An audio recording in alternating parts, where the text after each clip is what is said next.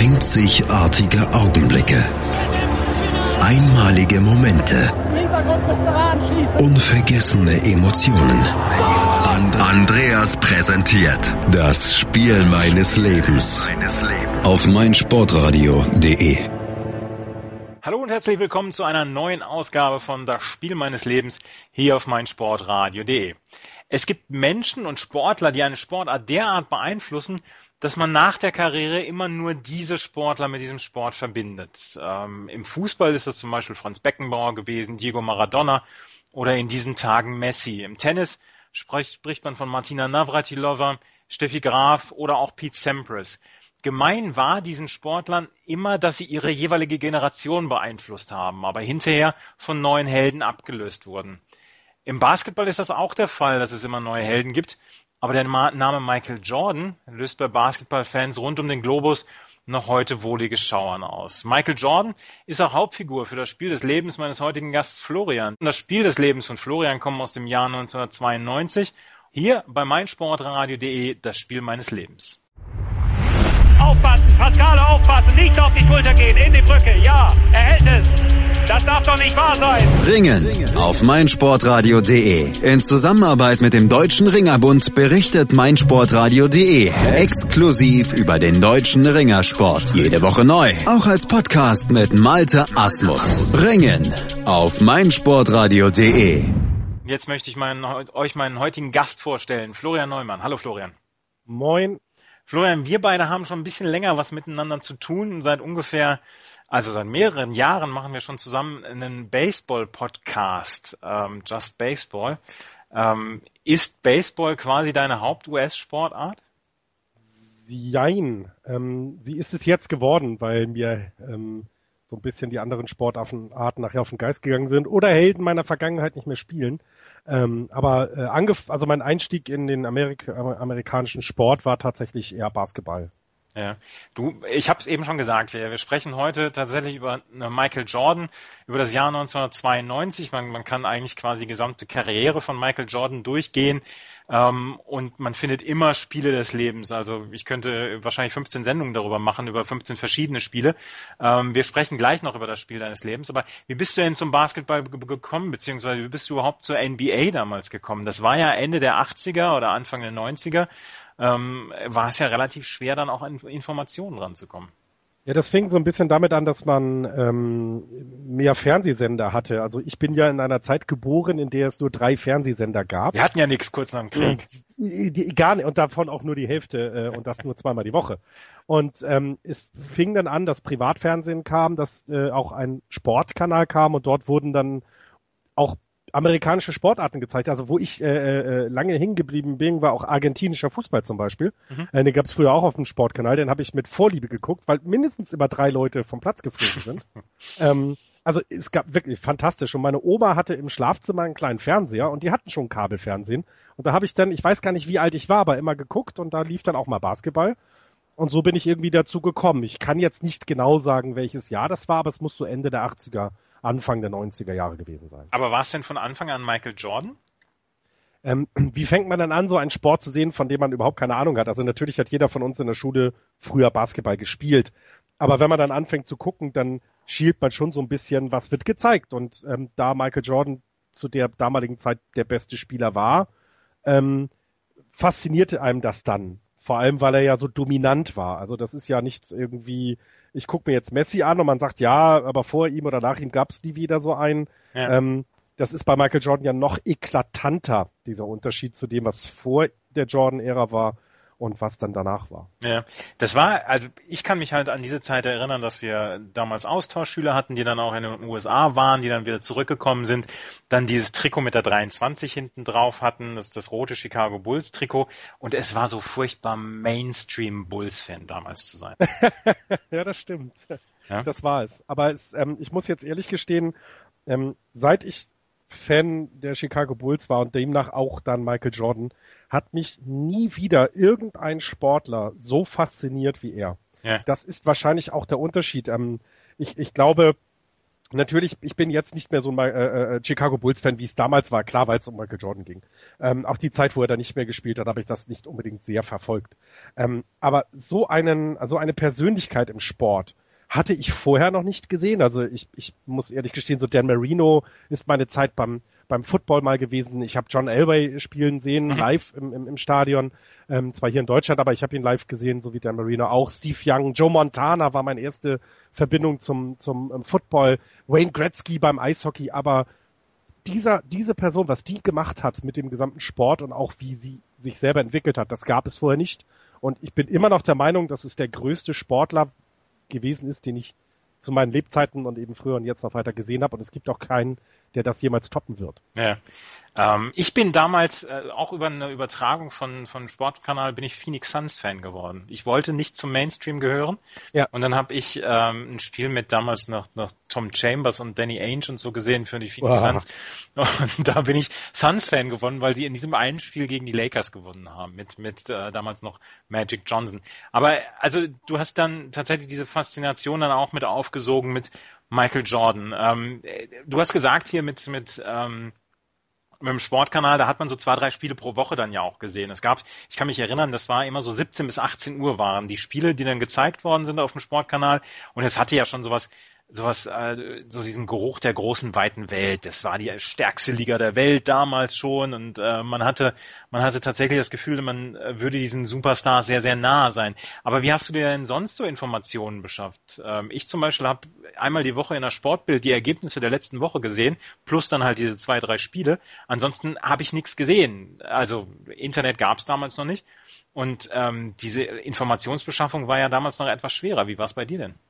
Also ich bin jetzt nicht einer derjenigen gewesen, die sich VHS-Kassetten aus Amerika bestellt hat. Das äh, habe ich auch gemacht, aber jetzt nicht regelmäßig, weil es mir einfach zu teuer war. Ich habe damals schon geraucht, äh, was ich jetzt ja nicht mehr tue. Aber ähm, und da brauchte das Geld für Drogen, also für Zigaretten. Ähm, da konnte ich mir keine teuren VHS-Kassetten leisten.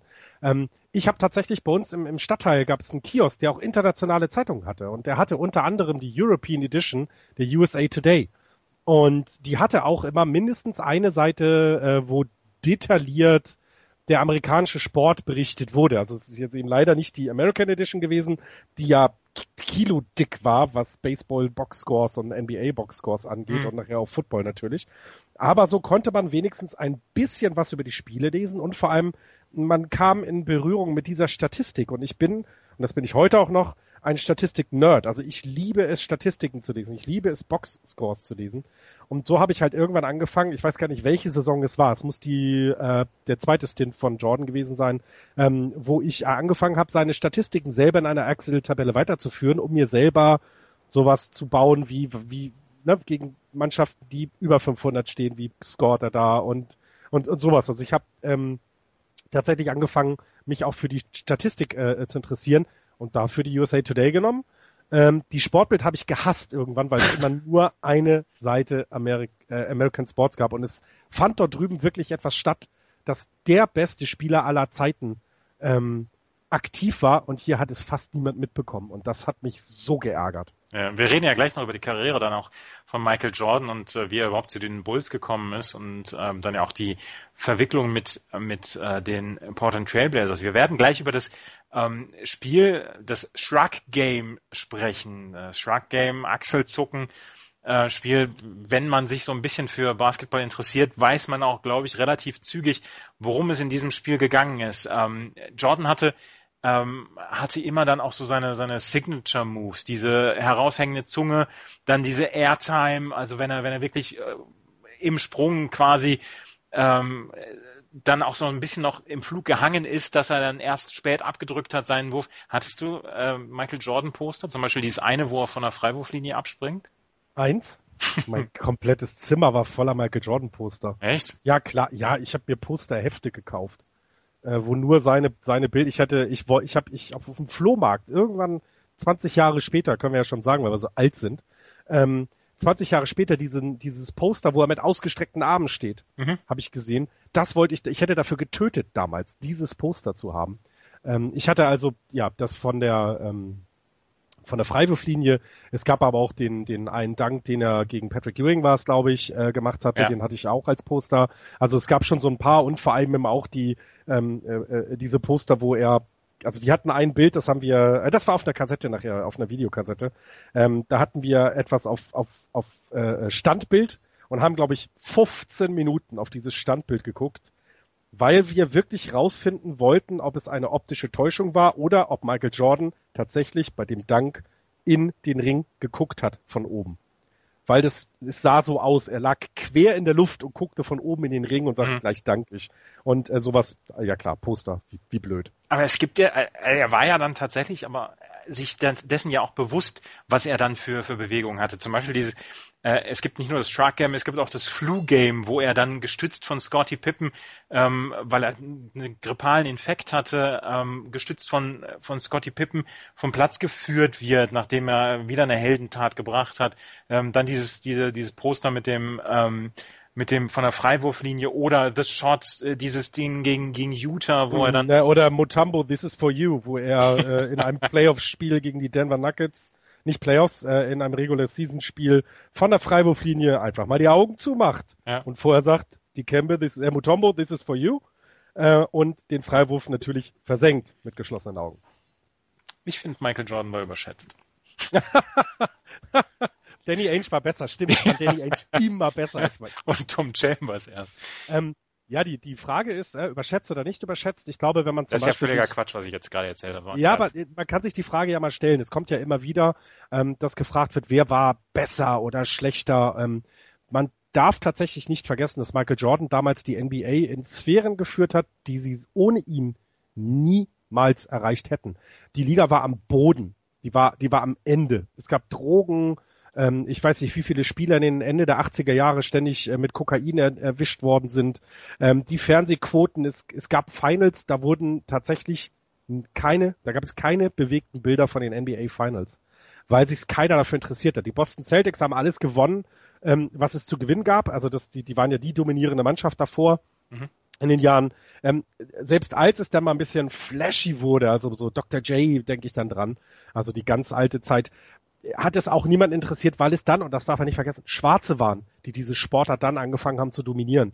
Und erst als äh, tatsächlich immer mehr Schwarze auch in der Öffentlichkeit war, hat das äh, in Amerika noch ein breiteres Publikum bekommen, nämlich zum Beispiel das Publikum von Afroamerikanern, die sich dafür interessiert haben und gesehen haben, ey, da ist einer, der verdient so einen Haufen Kohle dafür, dass er äh, äh bisschen Basketball spielt. Ähm, das gucke ich mir jetzt mal genauer an. Hm. Tja, also es war zu einem Zeitpunkt, ähm, dass, dass Michael Jordan auf die Bildfläche ähm, kam, ähm, wo die NBA tatsächlich solche Typen gebraucht hat. Darüber reden wir gleich mal, über das auf die Bühne treten von äh, Michael Jordan und sehen den Anfang seiner Karriere. Und gleich werden wir uns mal ein bisschen um das Jahr 1992 kümmern, weil es ist ja tatsächlich auch ein kleiner Zufall gewesen, dass er überhaupt bei den Chicago Bulls gelandet ist. Hier bei das Spiel meines Lebens auf meinsportradio.de. Die Sportshow mit Malte Asmus. Alles rund um den Sporttag. Von Montag bis Freitag ab 9 und 14 Uhr auf meinsportradio.de. Hier ist das Spiel meines Lebens auf meinsportradio.de. Mein Gast ist Florian Neumann und wir unterhalten uns heute über den 4.6.1992. Da kommen wir gleich noch drauf zu sprechen. Das war das Shrug Game von Michael Jordan in den NBA Finals gegen die Portland Trailblazers. Florian, ich würde gerne mit dir ein bisschen tatsächlich auch dann gerne die, die Karriere von Michael Jordan so ein bisschen anreißen. Äh, Michael Jordan kam 1984 auf die Bühne. Er hatte im College in North Carolina, hatte er eigentlich schon alles in Grund und Boden gespielt, aber dieser Draft von 1984, der gilt bis heute als einer der ähm, als einer der unglaublichsten aller Zeiten. Ähm, wenn man merkt, dass zum Beispiel damals auch ähm, ähm, dass damals Hakim Olajuwon an eins gedraftet worden ist, ähm, Michael Jordan erst an drei, ähm, Charles Barkley ist an fünf gedraftet worden, ähm, Alvin John Robertson, Stockton 16. Otis Thorpe ist äh, gedraftet worden. Du sagst es, John Stockton. Also es war ein unfassbar tiefer Draft und an eins durften damals die Houston Rockets draften und die haben Hakim Olajuwon genommen. Ich kann mir nicht vorstellen, dass die heute sagen, sie sind unzufrieden mit ihrer Draft, ähm, mit ihrer Draft-Auswahl damals, weil sie sind mit ihm dann zweimal Meister geworden, er war zwölfmal All-Star, also das passt schon. Aber an Nummer zwei durften die Portland Trail Blazers draften. Und ähm, die hatten 83 hatten sie sich Clyde Drexler geholt, über den wir auch gleich nochmal sprechen. Und 84 hatten sie eigentlich den Wunsch, einen großen Jungen zu holen. Und wen holen sie sich? Das ist eine schöne Trivial Pursuit Frage eigentlich. Wer wurde vor Michael Jordan gedraftet von den Portland Trailblazers? Es war Sam Bowie. Es, ähm, es gibt ja ähm, die Hall of Fame Rede von Michael, äh, äh, Michael Jordan beinhaltet ja zum Beispiel auch die Namen Sam Bowie. Mhm. Äh, er erwähnt das nochmal, weil er so ein bisschen, hm, er ist ja ein über ehrgeiziger Mensch gewesen. Also nein, über Ehrgeiz wäre sogar noch untertrieben. Yeah. Ähm, es gibt keinen Begriff. Er ist halt Michael Jordan, wenn es um Sport geht und wenn es um äh, Wettbewerb geht. Und ich glaube, das beschreibt dann schon alles. Ähm, ich, äh, er hat Sam Bowie erwähnt und er hat den Namen habe ich jetzt leider nicht gefunden. Ähm, es gab nämlich einen Spieler im College, der vor ihm äh, in das Team geholt wurde. Ähm, und jetzt war es in der Highschool äh, oder war es äh, da da da was auch nicht so. Ich, ich, also es wurde jemand im College vor ihm ähm, verpflichtet. Und dann hat er sich nochmal angestrengt und hat dann das Jahr drauf äh, äh, dann eben, also äh, ist dann ins College gegangen.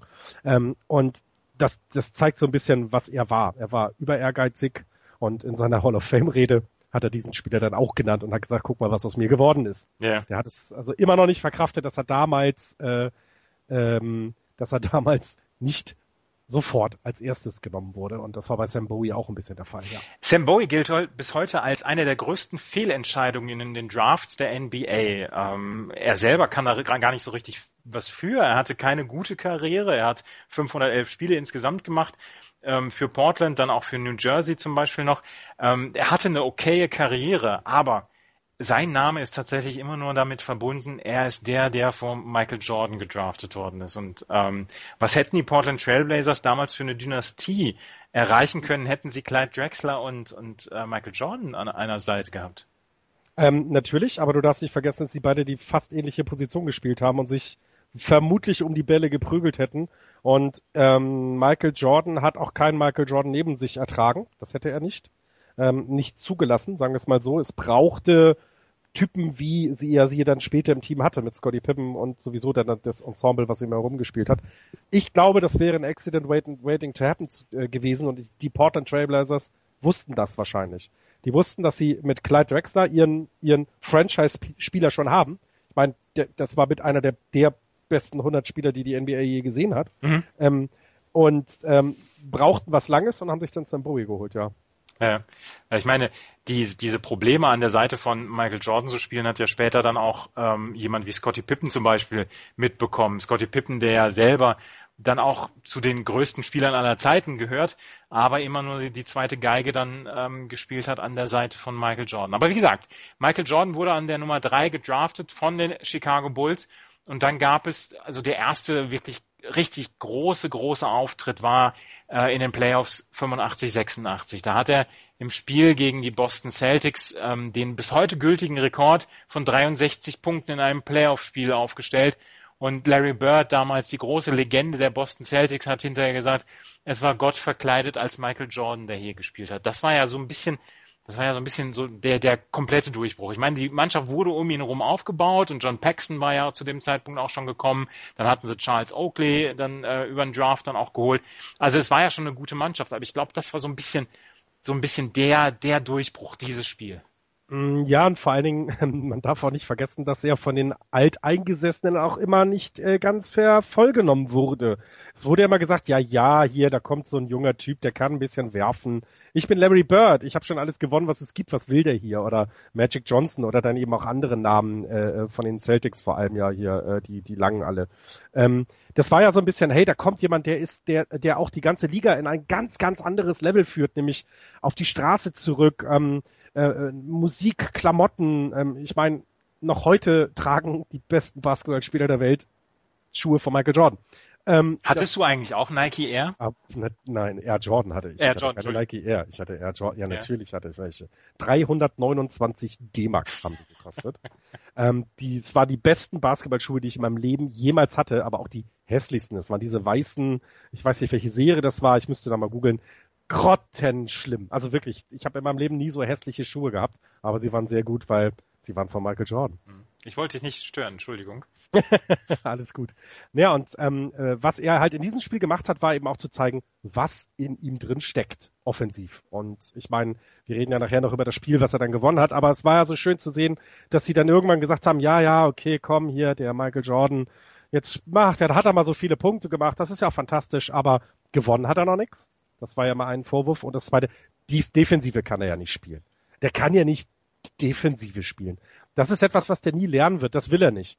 Hat dann von 1988 bis 93 und 96 bis 98 war er neunmal im All Defensive First Team. Also da sah man auch schon, Michael Jordan hat sich von so etwas auch provozieren lassen. Also ähm, äh, diese, diese, diese ganzen Gestiken, die du ja genannt hast, das waren teilweise auch, weil er es den Leuten dann zeigen wollte. Guck mal, ich kann das und mhm. ihr könnt das nicht. Mhm. Und ich, ihr, ihr meint, ich kann keine Defensive spielen, dann werde ich eben Defensivspieler äh, äh, und werde ins First Team gewählt. Und er hatte ja immer so viele Steals und war in der Defensive, war, das war ja Wahnsinn, was der da auch gearbeitet hat. Das kann man sich heute, gibt es wenige Profis, die das so machen wie er. Ähm, und äh, ist, wir kommen ja gleich zu meinem Spiel, was das Dreierwerfen angeht. Das war vorher überhaupt nicht sein Wurf. Ich glaube, äh, äh, es gibt wenige Spieler, die im Laufe der Karriere ihre Dreierquote immer mehr gesteigert haben. Also das ähm, ähm, war schon irre. Ja. Er hat dann in der Saison 86, 87 hat er 37,1 Punkte aufgelegt. Das war das erste Mal, dass er wirklich den, den Scoring-Titel geholt hat. Dann kamen diese Drafts, die dann zum Beispiel dann auch, oder, oder Trades, die dann den Bulls dann Scotty Pippen und Horace Grant einbrachten. Und das war ja so der Nukleus ähm, der Chicago Bulls. Ich meine, die haben alle nur die zweite, dritte und vierte Geige gespielt. Aber bis heute kann man so aus dieser Hochzeit ähm, der Bulls kann man heute noch die Starting Five dann auch mit aufzählen. Ne? BJ Armstrong, ähm, John Paxson, ähm, Scotty Pippen, Horace Grant und Michael Jordan zum Beispiel. Bill Cartwright. Bill Cartwright zum vergessen. Beispiel, ja. Luke Longley. the man in the middle, Luke Longley. Richtig, genau. Und daran merkt man auch, ähm, was die Bulls damals und was man auch nicht vergessen darf, die Bulls hatten als Coach dann, als sie so erfolgreich sind, den Phil Jackson, mhm. ähm, äh, der eben es geschafft hat, erstens seinen den absoluten Topstar der NBA zu trainieren. Ähm, ich, ich, die Diskussion um LeBron James und das Coaching bei den Cleveland äh, Cavaliers sollten die Basketballfans verfolgen. Für die Zuhörer, die es nicht wissen, man geht im Moment davon aus, dass der Head Coach der Cleveland Cavaliers nicht die Spielzüge ansagt, sondern dass es LeBron James macht, der beste Basketballspieler, den wir zurzeit in der NBA haben. Ähm, das war bei Jordan nicht so. Er hatte mit Phil Jackson einen Trainer, der ihn wirklich auf die, in diese Sphären geführt hat und der eben auch dieses Team mit dem General Manager zusammen so perfekt zusammengestellt hat, dass er eben einen Scotty Pippen neben ihm hatte, der ganz genau wusste, dass er ohne Michael Jordan niemals diesen Erfolg haben wird und sich dem untergeordnet hat. Und was man äh, äh, nicht vergessen darf, ist, dass Scotty Pippen nie sehr viel weniger Geld als Michael Jordan verdient hat. Michael Jordan war zwar Topverdiener, aber es gab, ähm, die Bulls haben ja so bestimmte Regeln, dass eben nicht viel mehr Geld ausgegeben wird, als eingenommen wird. Michael Jordan war mit einer der unterbezahltesten Spieler, die es jemals gegeben hat. Das hört sich zwar verrückt an bei irgendwie 20 Millionen Dollar Jahresgehalt, aber für das, was er der Bulls-Franchise eingebracht hat, war das lächerlich. Ja. 91 wurden die ähm, Chicago Bulls zum ersten Mal Meister. Fünf Spiele gegen die Los Angeles Lakers und Magic Johnson. Es war, glaube ich, das letzte Halali dann auch von Magic Johnson damals, bevor seine HIV-Erkrankung dann auch bekannt wurde. Wenn wir uns gleich wieder hören, werden wir uns mal um dieses Shrug Game, um das Spiel deines Lebens kümmern, ähm, mit dem er eigentlich dann auch eine dieser Gestiken dann ähm, tatsächlich etabliert hat. Und ähm, darüber sprechen wir gleich. Wir hören uns gleich wieder hier auf meinsportradio.de, das Spiel meines Lebens. Hallo, ich bin Patrick Hausting, Europameister im Turmspringen und ich höre meinsportradio.de. Hören, was andere denken auf meinsportradio.de. Hier ist das Spiel meines Lebens mit Florian Neumann als Gast und wir sprechen über das Shrug Game. Shrug übersetzt Achselzucken. Ich weiß doch auch nicht, woran es liegt ein bisschen dahergeholt. 1992, die Saison 1991-92, die Chicago Bulls waren frisch gebackener Meister und haben die nächste Saison tatsächlich auch wieder die Eastern Conference dominiert. 67-15 in der Regular Season ähm, waren die Nummer eins des Ostens und äh, spielten dann ähm, in den Playoffs. Erst gegen die Miami Heat haben sie mit 3 zu 0 gewonnen, aber dann die zweite Runde gegen die New York Knicks in sieben Spielen erst. Damals ja. die New York Knicks waren mit Patrick Ewing damals äh, unter anderem, waren ein unglaublich harter Gegner für die Chicago Bulls und beinahe wäre es aus diesem, aus diesem Shrug-Game halt auch nichts geworden. Ne? Ja, Vor allen Dingen, es gibt auch noch diesen, das Poster hatte ich übrigens auch, den Dank von John Starks gegen Michael Jordan und Scotty Pippen oder sowas, ja. war beide sogar.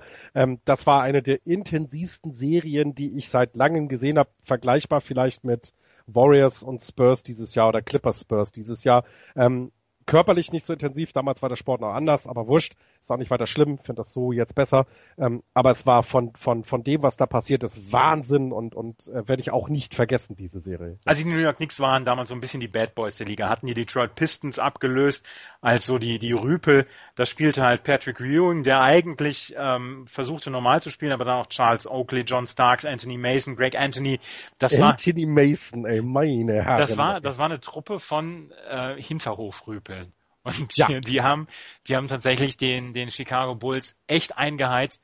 Und diese Serie ist dann, wie gesagt, 4 zu 3 ausgegangen, weil das Spiel 7 konnten die Chicago Bulls angeführt von einem natürlich überragenden Michael Jordan mit 42 Punkten ähm, damals 15 vom 29 aus dem Feld, konnten sie das Spiel dann 110 zu 81 gewonnen, gewinnen und zogen dann in die Conference Finals ein. Ähm, dort gewannen sie dann gegen Cleveland mit 4 zu 2. Portland äh, seinerseits hatte ähm, die Regular Season auch als erster überstanden, hatten erst gegen die Lakers gewonnen, damals wie gesagt schon im Abstieg begriffen, dann gegen die Phoenix Suns, gegen meine Lieblingsmannschaft, oh. Phoenix Suns 4 zu 1 und dann gegen Utah 4 zu 2, damals schon mit Malone und Stockton.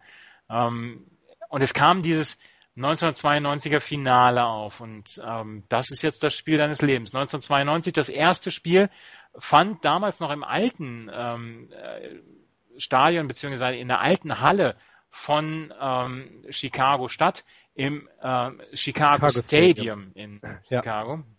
Später sind sie ja ins United Center umgezogen und ähm, die beiden äh, Spiele in der Regular Season hatten beide die Chicago Bulls gewonnen. Einmal 116, 114 nach doppelter Overtime und einmal 111 zu 91 zu Hause dann im März. Und äh, wenn man sich so ein bisschen die Starting Five von beiden Mannschaften aufruft, äh, beziehungsweise anguckt, da weiß man schon, mit was man es damals zu tun hatte. Das sind alles Legenden heute. Die Chicago Bulls mit Paxson, Jordan, Pippen, Horace Grant und Bill Cartwright. Die Portland Trailblazers mit Terry Porter, Jerome Kersey, Buck Williams, Kevin Duckworth und Clyde Drexler. Und die beiden trafen aufeinander. Und ähm, Florian, jetzt überlasse ich dir die Bühne, dass du die erste Halbzeit dieses Spiel 1 dann nochmal nacherzählst. Ich, ähm, ich, ich muss jetzt gerade überlegen, ich meine, ich hätte es damals auf Tape geguckt, mit Freunden zusammen. Ja. Ich glaube, wir haben es nicht live gesehen. War ja mal ein bisschen schwierig, 9, äh, 9 Uhr äh, Eastern Time ähm, ja, das ist nicht so einfach, wenn man dann noch äh, Schüler ist, äh, was ich zu der Zeit noch war. Ähm, wir haben uns das dann in einer Gruppe angeguckt und dann fing dieses Spiel an. Und wir hatten ja nur das Glück, dass es keine, keine Möglichkeiten des Spoilern gab. Ne? Es mhm. gab ja keine, kein, kein Internet, keine Zeitung, die kein Radio hat darüber berichtet. Wir haben damals noch Radio gehört, Kinder, ähm, gab es mal eine Zeit. Und äh, wir kamen also völlig unvorbereitet da rein und sahen, und es, es fing eben an und äh, es war so ein bisschen, die beiden besten Teams gegeneinander, Drexler gegen Jordan, wunderbar. Also das ist ja das, was die Leute sehen wollen. Ja, und dann überfährt einfach der LKW äh, Michael Jordan mal eben das arme kleine Eichhörnchen der Trailblazers und fährt über die rüber in der ersten Halbzeit mit ja, dann 35 Punkten in einer, in einer Halbzeit, was es so noch nie gegeben hat. Ähm, und man guckte sich, wir guckten uns nur an und sagten, was kommt denn jetzt erst in der zweiten Hälfte? Und ja, kam nichts mehr. Ja.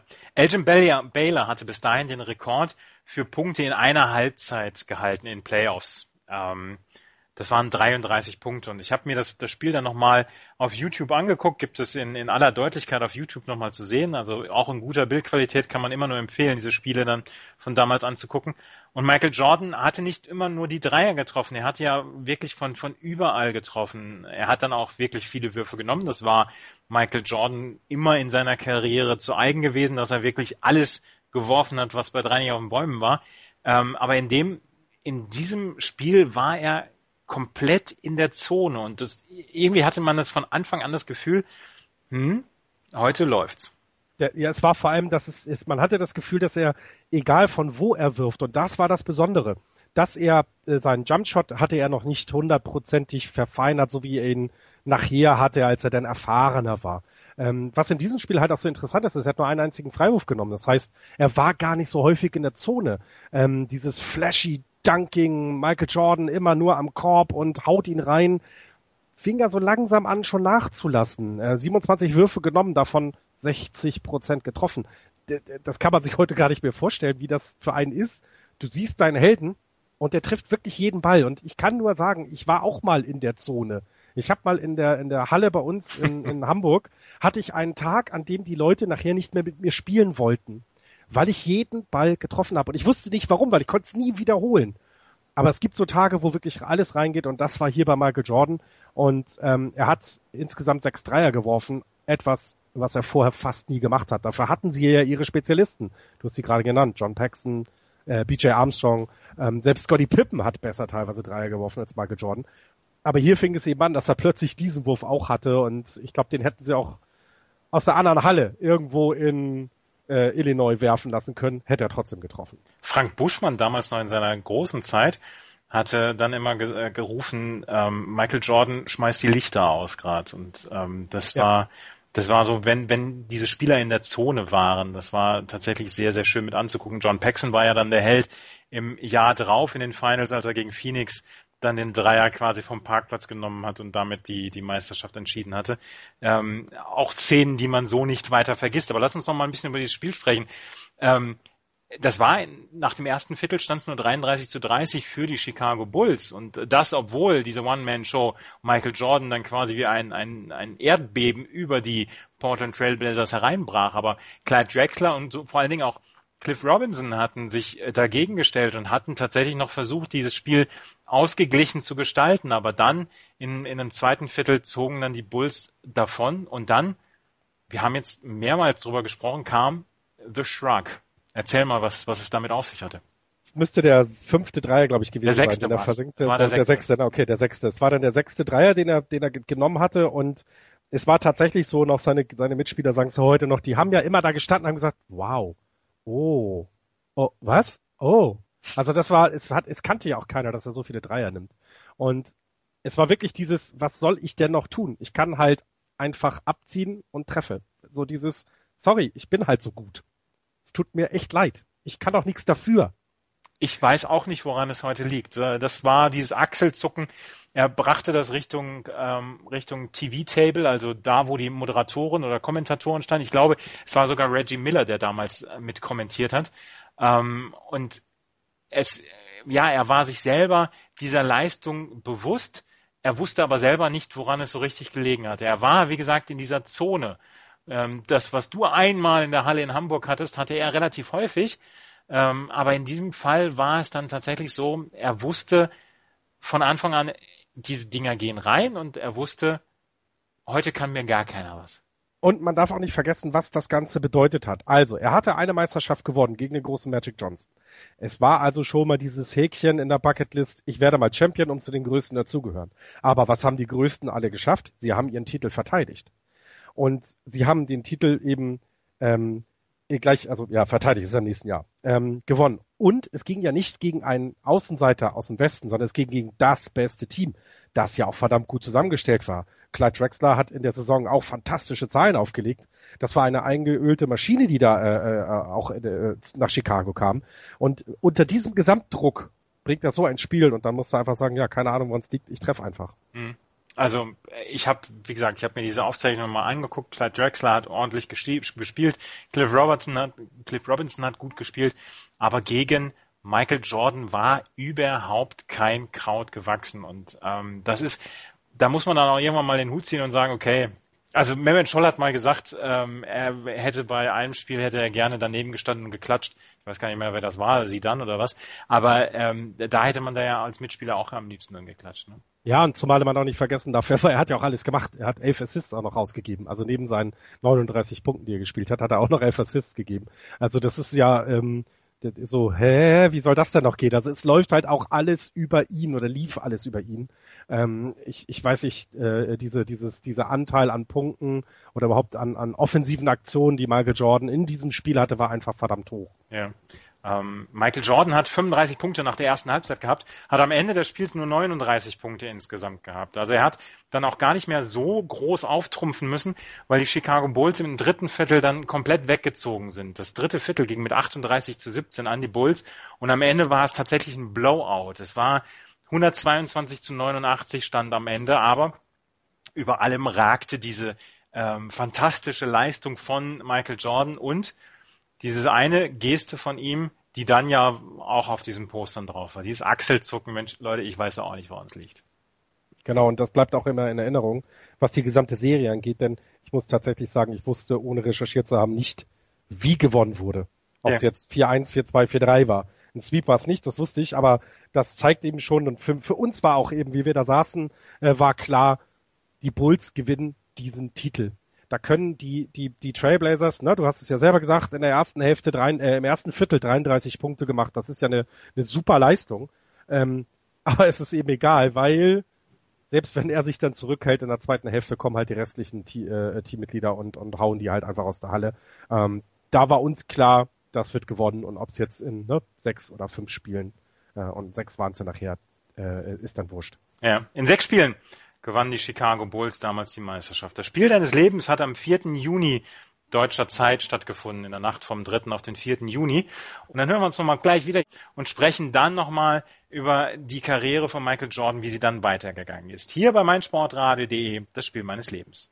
Olympiasiege, Weltrekorde, Titel und Medaillen. Sports Heroes, Helden des Sports im Gespräch. Meinungen. Wer Drogen nimmt, wer manipuliert, der wird über kurz oder lang auch die Quittung dafür kriegen. Anekdoten. Alter schützt zur Leistung nicht. Packende Geschichten. Es war einfach für mich selbst auch unglaublich, dass es mit einer Stunde Training am Tag geklappt hat, Olympiasieger zu werden. Sports Heroes. Jeden Mittwoch neu um 12 Uhr auf meinsportradio.de. Wir haben jetzt noch ein bisschen Zeit, um uns über die Zeit nach diesem Shrug Game von Michael Jordan zu unterhalten. Ähm, Florian, du bist großer Baseball-Fan, hast ja auch die Sendung mit Just Baseball.